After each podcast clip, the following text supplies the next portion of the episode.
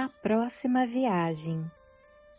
Texto de autoria de Yoskas. Alegrei-me ao ver a bicicleta encostada no poste em frente à oficina. Uma bonita mulher, com a idade próxima à minha, já com os cabelos brancos, alta, não muito magra, cujos olhos castanhos com filetes amarelados expressavam vivacidade e mistério, embora naquele momento me transmitissem alguma tristeza, atravessou a rua e chegou à porta do ateliê junto comigo. Fizemos o mesmo gesto com as mãos para que o outro entrasse na frente.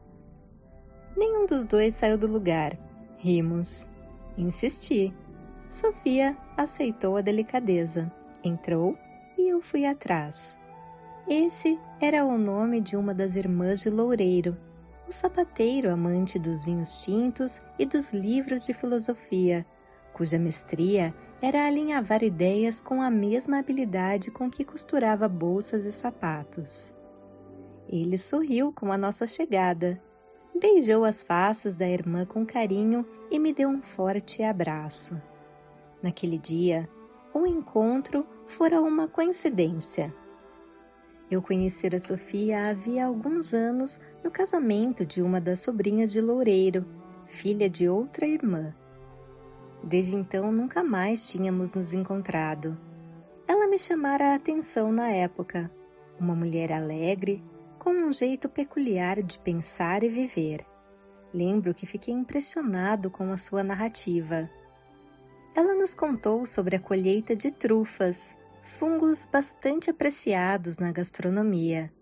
Por serem alimentos selvagens que brotam debaixo da terra, nas raízes dos carvalhos e das nogueiras, encontrá-los é uma arte à parte. Exige experiência, dedicação e, acima de tudo, intuição. Sofia era trufeira ela morava em um sítio próximo a uma floresta. Todos os anos, de agosto a novembro, com a ajuda de cães adestrados, saía na busca por esses fungos valiosos que brotam sem aviso e ao acaso como manifestação e oferenda gentil da natureza indomável. Após farejada a iguaria, era preciso escavar com extremo cuidado de maneira a colher a trufa sem a danificar para que o preço não fosse afetado. Os melhores caçadores são bajulados pelos chefes de cozinha dos restaurantes mais renomados do planeta, sedentos pelo ingrediente capaz de oferecer um sabor sem igual aos seus pratos. Há um rico mercado em torno do produto, levando as trufas de melhor qualidade a serem arrematadas em concorridos leilões. Não existem escolas para formar trufeiros. Trata-se de uma habilidade inata. Sofia tinha o dom. Parecia ter uma máquina de fabricar trufas. No resto do ano, em parte, ela viajava. Na outra, se divertia escrevendo romances jamais publicados nunca deixara ninguém ler os seus textos. Escrevia somente para si as histórias que gostaria de ouvir como quem se permite ser criatura da própria criação. Poucas mulheres me pareceram tão fascinantes. O inusitado e o mistério produzem um incrível fascínio, uma beleza exótica de corpo e alma. Assim era Sofia. Naquele dia, os seus olhos tristes me desconcertaram. A sua beleza estava maculada. A parte mais importante, aquela que brota no fundo da alma, tal como as valiosas trufas que germinam secretamente sob a superfície, desaparecera.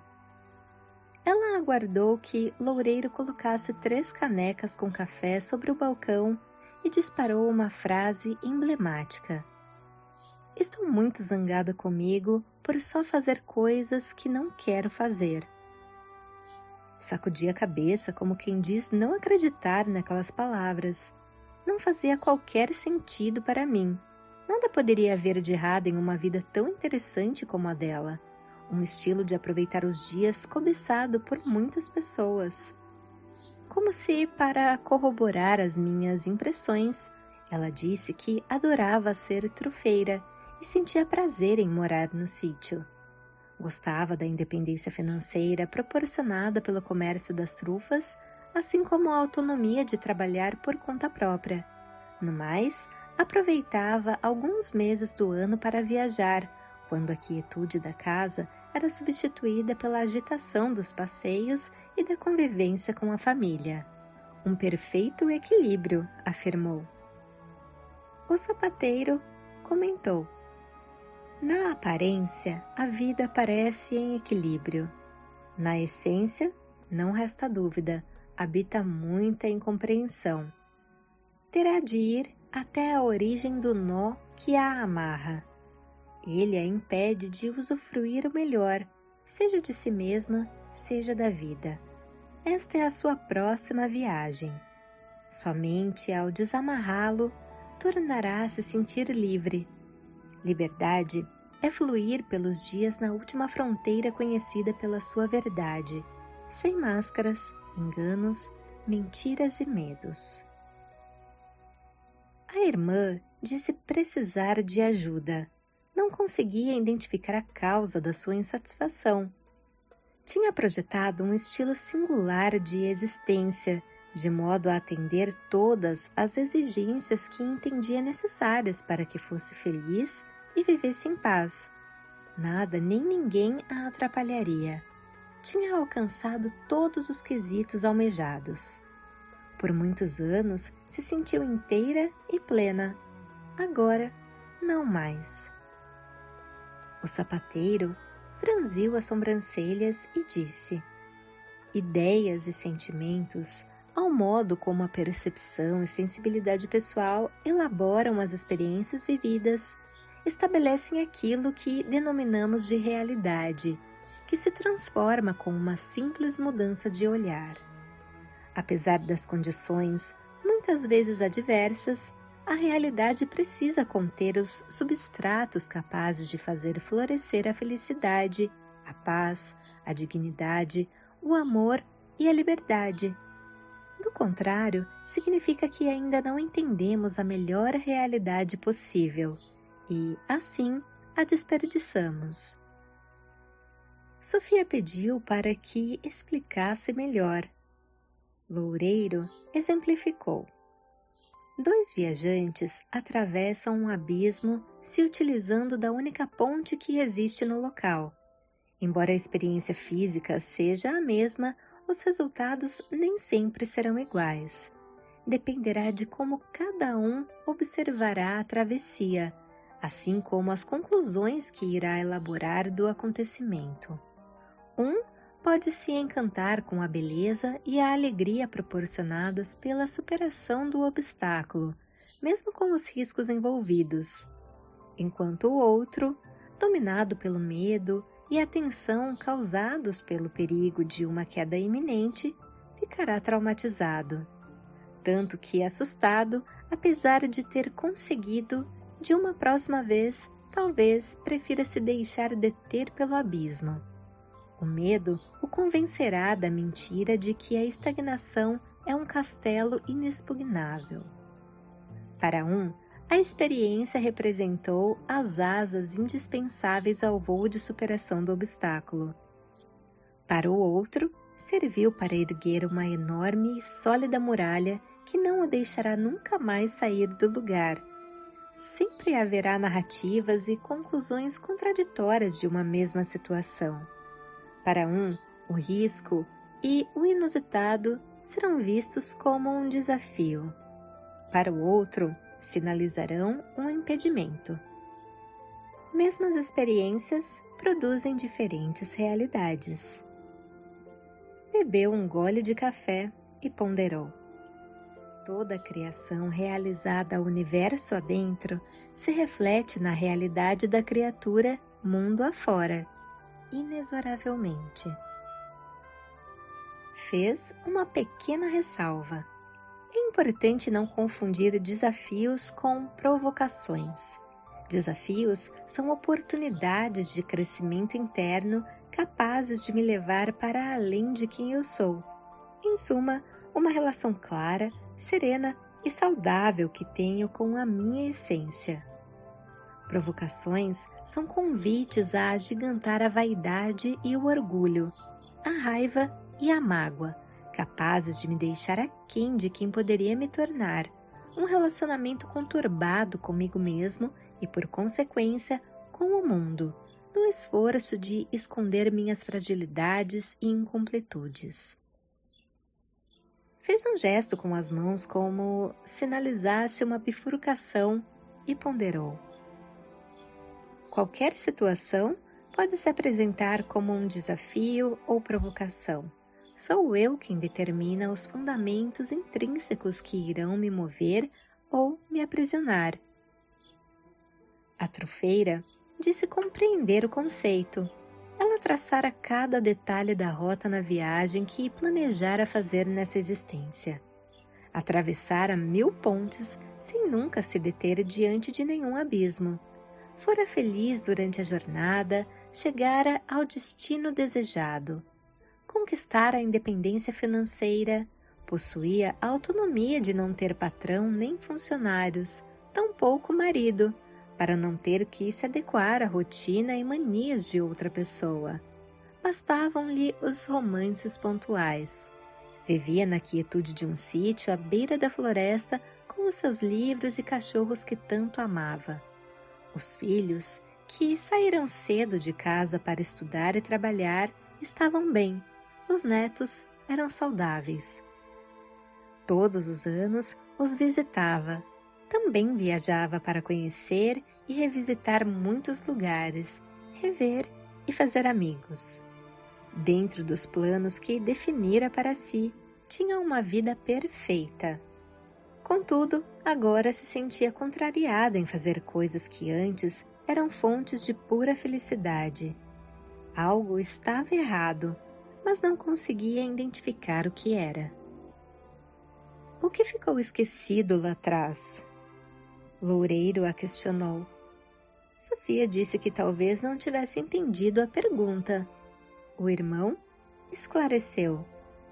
Na ânsia de chegar ao destino, deixamos para trás valiosos tesouros. Na maioria das vezes, à época, nos falta noção de como são relevantes. Achamos que podemos prescindir da essência. Entendemos pouco sobre as genuínas prioridades. Vamos em busca de conquistas que, embora tenham valor, estão em escala secundária de importância. Ao inverter valores, os melhores destinos se tornam inalcançáveis. Nada do que é essencial pode restar esquecido. A alma viverá desassossegada. É importante voltar para buscar o que ficou para trás enquanto ainda há tempo. A irmã disse não saber o que poderia ter ficado para trás. O artesão comentou: Esse é o nó que amarra a sua paz e felicidade essa é a questão que a faz, nesse momento, ser um lugar desconfortável para morar em si mesmo. Faz-se necessário encontrar a parte que ficou abandonada. Até pouco tempo ela não fazia falta, mas agora grita para ser resgatada. Sofia quis saber que parte era essa. Loureiro sacudiu a cabeça. Não tenho a menor ideia. Bebeu um gole de café e disse: Sei apenas que ela existe. Tudo que nos causa desconforto, fugimos da responsabilidade. Tudo que nós acreditamos incapazes de conquistar, mentimos sobre a sua importância. Aceitar os enganos é uma bonita plataforma de embarque para uma fantástica viagem rumo às plenitudes. Com o amadurecimento, mudam os tesouros. Aquilo que era secundário ou aparentemente nos atrapalhava se torna ouro, não para o bolso, mas para enriquecer a alma. Para encontrar o pedaço perdido, será preciso vontade, pois o querer move a vida. Coragem para se transformar através do arrependimento dos seus equívocos e, por fim, amor próprio. Indispensável a busca incessante do melhor de si. Sofia disse sim com a cabeça. Sabia do que o irmão falava. Acrescentou que era por isso que estava ali. Era capaz de entender que havia uma porta que a permitiria sair do labirinto existencial que ela própria criara. Sempre há, porém, não conseguia vê-la. Confessou que precisava de ajuda. Loureiro segurou nas mãos dela com carinho e disse: Não importa se moramos em um sítio florido longe da agitação da cidade ou se ocupamos um pequeno apartamento cinzento distante da quietude do campo. Em verdade, cada pessoa mora dentro de si mesma. Tudo mais é somente decoração e paisagem. A paz e a felicidade são conquistas pessoais, apenas possíveis quando desmanchamos as incompreensões, raiz oculta onde brotam os fungos dos medos e sofrimentos, das fragilidades e desequilíbrios, ingredientes vulgares a temperar com gosto amargo o nosso cotidiano. Se eu não construir um lugar agradável para viver no meu coração, não conseguirei desfrutar das maravilhas da vida. Toda reta será torta, todas as cores serão sombrias. Ninguém vive bem sem que a mente esteja clara e o coração sereno. Loureiro quis saber se a irmã ainda mantinha a rotina de meditar e orar diariamente. Sofia respondeu que fazia isso todas as manhãs. Ele perguntou: Nesses momentos, tem algum pensamento que seja recorrente? A trofeira disse que, nos últimos tempos, sempre vinha a imagem dos filhos e netos com muita intensidade. Embora soubesse que eles estavam bem, tinha uma preocupação crescente com a família. O sapateiro questionou: se eles estão bem, qual a razão para tanta preocupação? A irmã falou que vinha tentando não pensar tanto neles, mas estava cada vez mais difícil. Não sabia explicar a razão dessa ideia se mostrar tão invasiva nos momentos que reservara para celebrar a vida consigo mesma. Loureiro a alertou não reprima nem sufoque, ao contrário, abrace. Você está diante de uma oportunidade de cura, de se entender, de refazer a sua rota. Sofia pediu para ele explicar melhor e ele esclareceu. Enquanto relegada, a alma habita no inconsciente. Nos poucos momentos em que pode ser ouvida, dialoga com a mente através de ideias insistentes na tentativa de mostrar as suas incompletudes e feridas. Quando a comunicação se torna impossível, manda sinais de insatisfação através do coração. Nada parecerá bom, apesar de estar tudo bem. Tudo que nos falta é aquilo que ainda não compreendemos. A alegria desaparece com a incapacidade de enxergar a beleza que nos habita os dias se tornam complicados. Pequenas poças se tornam intransponíveis por apresentarem o tamanho de um oceano. Ficamos zangados por fazer coisas que não queremos fazer, como você disse quando entrou na oficina, mesmo quando são coisas que gostamos de fazer. Sofia pediu para que continuasse. Loureiro ponderou. De todas as histórias que você escreveu, a mais interessante aos olhos do mundo foi a vida que construiu para si. Um modelo ideal, cobiçado por muitas pessoas, em uma mistura de ingredientes irresistíveis como independência, autonomia e bucolismo. O que há de errado? Absolutamente nada, salvo o que deixou para trás para alcançar o seu objetivo. Colocou a caneca sobre o balcão, deu de ombros e disse: Vive-se bem sozinho, mas não se vive bem sem amor. Amar pessoas é o que há de mais sagrado e sublime. Há os amores que passam e existem os amores fundamentais. Cada vida, uma história. Não se encontra duas iguais. No seu caso, me refiro aos filhos e netos. A irmã discordou disse que os visitava uma vez por ano. No mais, eles tinham os seus afazeres. Tinha que ter a parcimônia para que a sua presença não os atrapalhasse em suas atribuições rotineiras. Amava-os e era amada por eles. Loureiro balançou a cabeça e afirmou: Não tenho a menor dúvida disso. Sei do amor envolvido. Contudo, breves visitas não estruturam bons relacionamentos, assim como poucas linhas são insuficientes para escrever um grande romance. O amor exige convivência e intimidade para que suas raízes se firmem. Do contrário, as relações se manterão frágeis e superficiais. É disto que a sua alma sente falta e grita. Refiro-me ao amor profundo, apenas possível quando compartilhamos alegrias e desafios, compromissos e responsabilidades, conquistas e perdas. O amor acontece nas banalidades, seriedades, conflitos e cumplicidades do dia a dia. Bebeu mais um gole de café antes de prosseguir. Um amor que não foi levado em conta quando você desenhou o seu estilo de vida. Está na hora de ir buscá-lo. Esta é a porta do labirinto. Essa é a próxima viagem. Uma lágrima sincera escorreu pelo rosto de Sofia. Ela sabia do que o irmão falava. Ele falava a verdade. Sem pressa e sem palavra, esvaziou a caneca de café. As ideias procuravam prateleiras mais adequadas na mente. Os sentimentos se arrumavam nas gavetas do coração, de modo que, a partir daquele momento, pudessem ser usadas com mais facilidade. Foi a trofeira quem rompeu o silêncio. Falou não entender como não sentiu falta disso antes. Loureiro explicou somos como um complexo quebra-cabeças de mil partes. A ausência de um único pedaço compromete o todo.